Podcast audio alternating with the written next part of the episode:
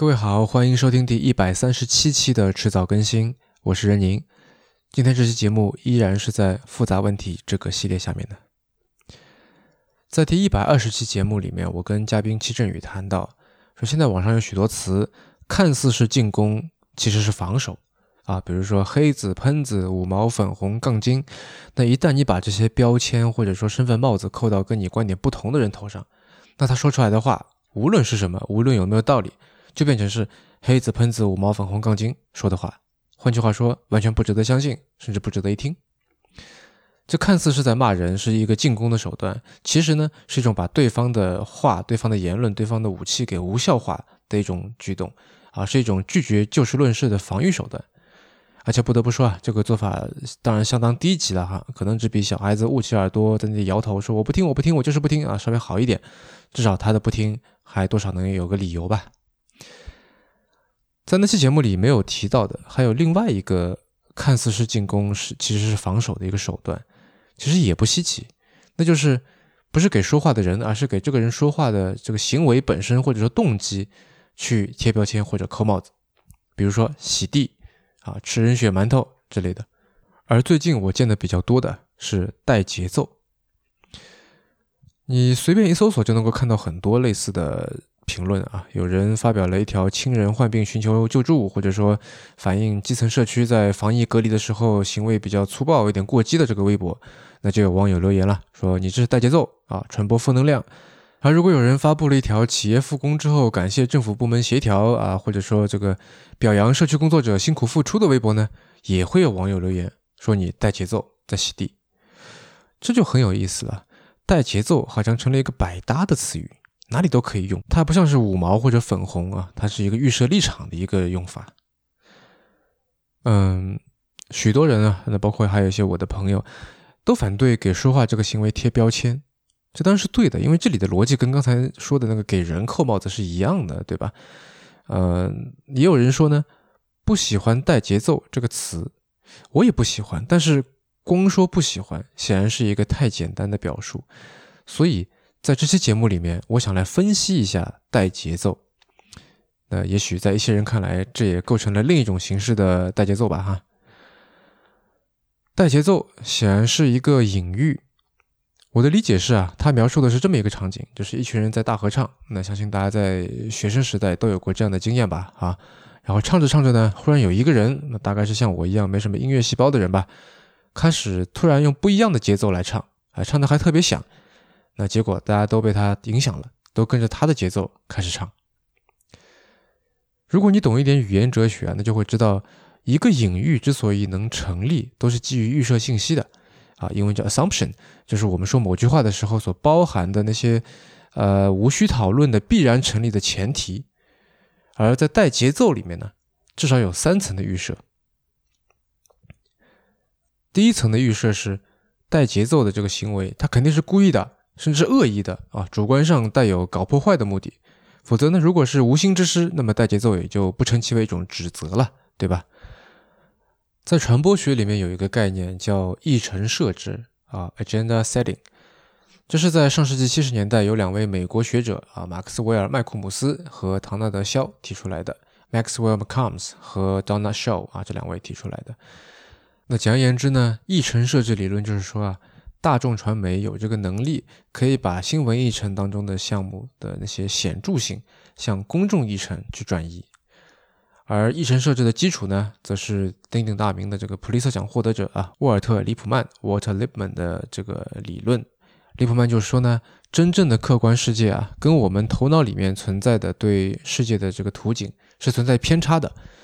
比如现在在武汉那些隔离当中的人们的总体生活状态，跟你头脑里面认知的武汉的隔离生活肯定存在偏差。哪怕你此刻就在武汉，就生活在隔离中，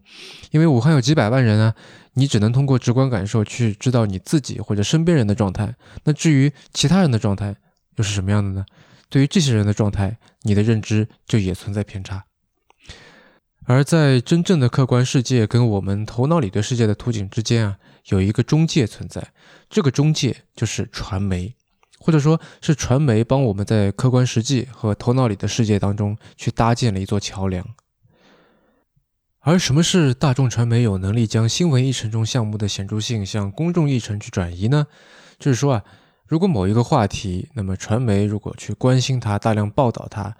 那么它就有可能会成为社会上普通老百姓关心的话题，也就进入了所谓的公共议程。麦克姆斯有句名言啊：“The media don't tell us what to think, but they do tell us what to think about。”这句话翻译过来句式就没有那么的优雅了。呃，what to think 是思考些什么，而 what to think about 则是哪些事情是重要的。嗯，而我们知道带节奏所指责的哈，往往就是在指责那些发言的人啊，呃，他只是在通过某一种叙述，把大众的注意力引向他所希望的地方啊，希望一些本来不被重视的点被关注到，而不是在就事论事，而这就是议程设置。那我们家就要问了：议程设置是不是一个错的行为，就应该被指责呢？当然不是。传播学领域有一本非常经典、非常重要的入门教材啊，就叫做《初识传播学》啊，《A First Look at Communication Theory》。呃，英文版已经出到第十版了，但中文版才出到第七版。那么这本书的作者 M. Griffin，他访谈过麦克姆斯，然后他就问了这么一个问题了：说议程设置里面有没有邪恶的一面？也就是说。是不是媒体会故意进行有偏向性的报道呢？那麦克姆斯就说不是这样的。我们要记住，议程设置是一种无意中的副产品，因为媒体总归不可能每天报道几十个话题，观众也不需要每天都接受到几十个话题，关于接受到那么多不同话题的信息。所以，无论是媒体还是观众，都必须要做做选择，也必都必须要选择几个话题来重点讨论。那他当然说的是美国的情况了哈。嗯，什么意思呢？就是他说啊，就这是一个双向选择的过程。大众传媒的确有能力做议程设置，但是这就好像是这个《天龙八部》的段誉啊，他一开始那个练的六脉神剑一样，就有的时候灵，有的时候不灵，有的时候使得出来，有的时候使不出来，有的时候有效果，有的时候没效果。啊，那就好像我们现在也有很多事情，新闻里面到处都是，天天都在讲，那也未见得就变成了社会上主流的讨论话题，对吧？从这个角度来说，一神设置或者我们说带节奏吧，本身就是一个表达或者沟通过程当中的副产品。大众传媒是这样，社交媒体也是一样的道理。而且因为权威性的缺失，所以社交媒体的议程设置能力只会更弱。呃，如果有某一条微博或者某一篇文章带起了节奏，那多半是因为他在表达自我的想法之余啊，机缘巧合的契合了某种大众传播的需要。如果有人觉得某位发言者主观上是希望通过发发微博就达到这个议程设置的目的，发微博的时候就满脑子都是说我要去影响所有人这样，那我觉得这多半是一种误解或者误读。而就算有这样的人存在，那他多半是达不到目的的，对吧？比方说前段时间几位微博网友对韩红基金会的举报事件，那相信过程和结果大家都清楚啊，我就不多说了。带节奏的第二层预设啊，套用到之前说的这个隐喻里面，它之所以不好，是因为指责者觉得社交平台也好，网络舆论也好，应该是大家进行整齐划一的一个合唱啊。那所以呢，带节奏会破坏这种整体性，是大多数和一小撮之间的关系，因此是一个负面的举动啊。所以呢，就可以拿去拿来当帽子去否定，扣在别人头上去否定别人的动机和行为。这层预设就涉及到政治学上面的话语权问题，也就是说，谁来决定讨论什么？谁来替议程设置者来设置议程呢？我们知道媒体是非常强有力的意识形态工具，但是整齐划一的媒体内容真的能带来更好的社会吗？这点，锵锵在第一百二十九期里面谈到的这个《环球日报》的主编胡锡进的文章，那也有所涉及。他也觉得我们应该要注重媒体内容的多元化。嗯，可能你会说啊，这现在上网不是能够看到各行各业、各方各面的消息吗？我们媒体内容的多元化难道还不够吗？对，不够。为什么这么说呢？让我们从结果导向来分析啊。就除了疫情之外，前段时间在中文互联网世界里面传播的最热的消息当中有那么两条，我大概总结了一下。第一条是有四千亿只蝗虫已经到达印度和巴基斯坦。第二条是好莱坞影星拍《碟中谍》系列的那个汤姆克鲁斯。死掉了，而这两条都有不实之处，对吧？第一条是蝗虫的数量出处不明，但是呢却被各大权威媒体引用；第二条第二条就更加离谱了，人家汤姆克鲁斯还活得好好的呢。这两条消息有几个共同点：第一，fact check，也就是媒体工作当中最基本的素养之一，事实检查缺失了；第二，这两条消息都是关于国外的事情，而且都是二手信息，也就是说，这不是某家媒体直接去找联合国粮农组织要了到了数据啊，或者跟汤姆克鲁斯的经纪人确认过。第一条新闻里面的这个蝗虫数量啊，有人这考据过，说应该是一个拍脑袋算出来的一个结果。第二条新闻里面去世消息的源头是 YouTube 上一个专门发布各种名人去世假新闻的这个恶作剧账号。为什么我来说这两件事情呢？你想，蝗灾是全球性的大事件，汤姆克鲁斯毫无疑问是一个国际知名的电影明星。那相关的信息一传出来，全世界都会有各种各样的媒体进行消化，然后利用这些二手信息来进行报道。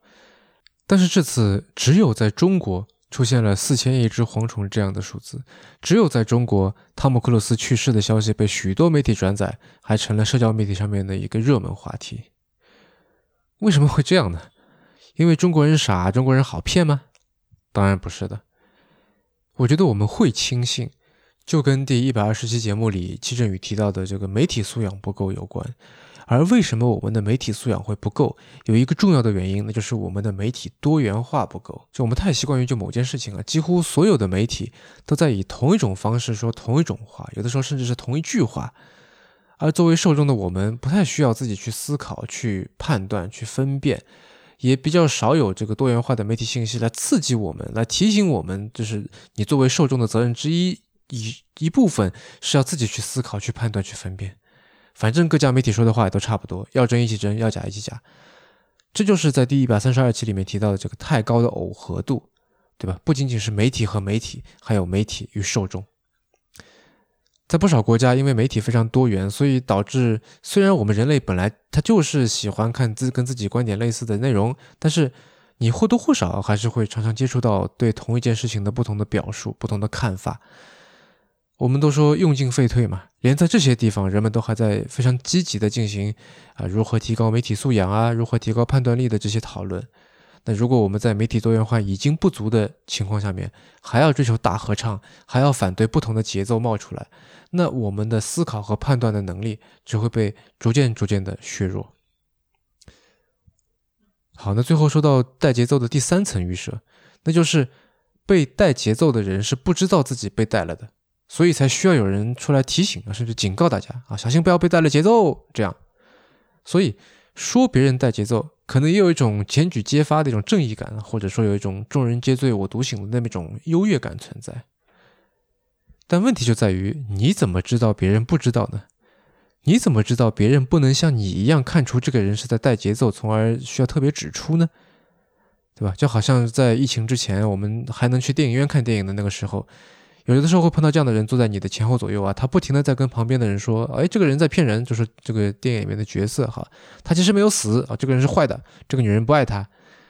碰到这种情况，我们都觉得很烦，觉得很讨厌，对不对？而且，如果基于第一，所谓的带节奏，就是有意识的往某一种叙事方向去吸引别人的注意力；第二，被带节奏的人是无意识的，他不能主动发现自己被带了，那么。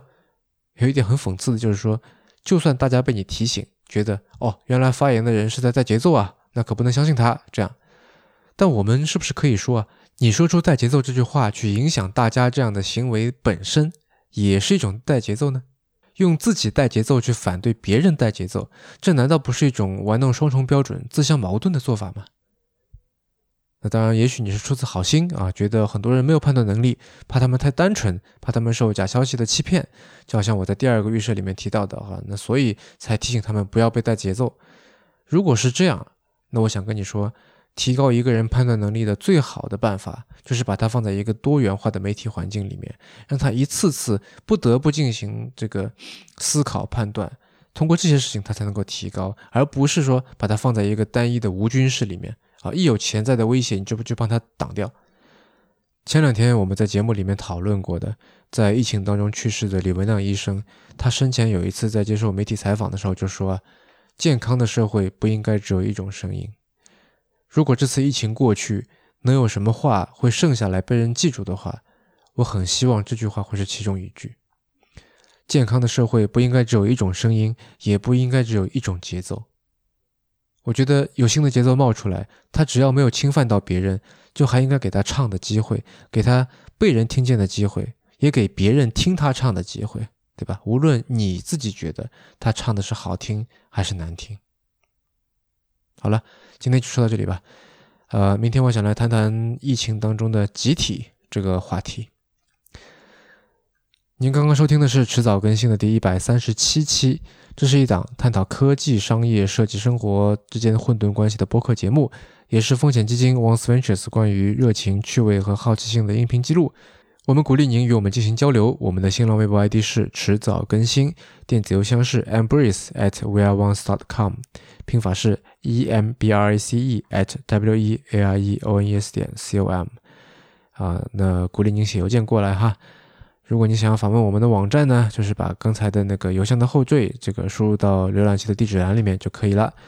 那么在网页的导航栏中就可以找到迟早更新的网站链接。啊，我们为每一期节目都准备了延伸阅读，希望您善加利用。您可以在各大音频平台和泛用型播客客户端搜索“迟早更新”进行订阅收听。啊，也欢迎跟这个朋友们啊来推荐我们的节目，也欢迎在这个这平台上面给我们进行打分。而且呢，我们现在跟青芒合作啊，推出了一个微信小程序啊，只要在微信里面搜索“迟早更新播客”这六个字，就可以获得在微信里面更好的收听和分享的体验了。呃，那如果您喜欢这档节目呢，也欢迎您收听我跟 Real 搭档的播客，另一档播客啊，提前怀旧。我们希望通过迟早更新，能让熟悉的事物变得新鲜，让新鲜的事物变得熟悉。下期见。